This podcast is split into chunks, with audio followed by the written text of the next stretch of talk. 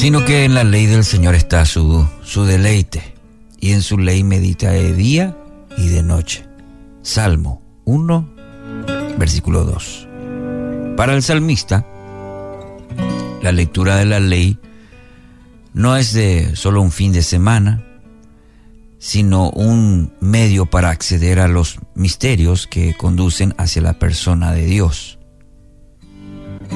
Es sabrosa porque ha entendido que la misma es fuente de vida.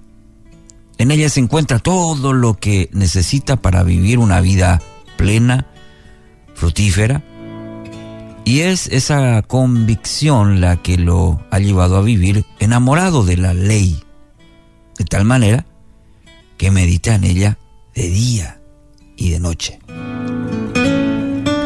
Resulta difícil para nosotros leer este texto sin pensar en el devocional matutino que se ha vuelto tan parte de nuestra, entre comillas, cultura evangélica. Nos separan como 3.600 años del concepto que transmite aquí el salmista. Y para entender cabalmente a qué se refiere, debemos descartar nuestra noción, nuestra noción moderna, de un tiempo, de un tiempo prolijo y limitado en la palabra. El salmista no conocía la gran mayoría de los libros que componen las escrituras. Cuando habla de la ley, se refiere a los preceptos y mandamientos que entregó Moisés al pueblo, mayormente contenidos en los libros del Pentateuco. Es muy probable también que, que no tuviera acceso a la ley eh, escrita, pues los pergaminos que contenían generalmente estaban en manos de los sacerdotes. Entonces, meditar en la ley claramente se refiere a una actividad completamente diferente al concepto que nosotros tenemos, mayormente al concepto de devocional. La interacción del salmista con la ley no está restringida a un horario ni tampoco a un lugar. Más bien, meditaba una y otra vez sobre la palabra que conocía para que ésta se convirtiera en parte esencial de, del salmista, de su persona.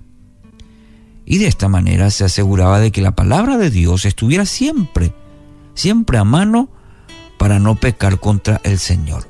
Y algo que creo debemos tener muy en cuenta en nuestra vida espiritual. La meditación nos permite movernos más allá de esa simple lectura de la palabra. Cuando escogemos meditar en ella, decidimos llevarla con nosotros a los lugares donde desarrollamos nuestra actividad cotidiana en el día a día, en el quehacer diario, la palabra está. Caminamos por la vida con una actitud interna que busca percibir lo que el Espíritu nos puede mostrar a través de la palabra. Reflexionamos sobre ella a lo largo del día. Por eso mencionábamos al principio, no se limita a un fin de semana, no se limita a una a unos 10, 15 minutos con uno o dos versículos diarios. No, tiene que ser algo que nos lleve a meditar, reflexionar sobre esto, sobre lo que Dios nos dice, sobre su ley, su palabra, a lo largo del día, aún mientras estamos quizás ocupados en otras tareas. Quien persevera en este proceso va a descubrir que las escrituras comienzan a revelar tesoros que no hubiéramos descubierto por, por ningún otro camino. Dios se quiere revelar, Dios nos, nos, nos quiere enseñar, nos quiere mostrar. Y el camino es la meditación en las escrituras. A veces queremos que alguien nos la revele, venga una profecía sobre nosotros, pero mire, cuánto tesoro el propio salmista, experimentó en su vida. ¿Por qué? Porque hacía de, de su vida, una en la que se pueda deleitar en la, en la ley, en la escritura, y lo hacía de día y de noche. Mi querido oyente, el corazón de este proceso radica en, en renunciar al espíritu de apuro que tanto atormenta nuestra cultura de hoy.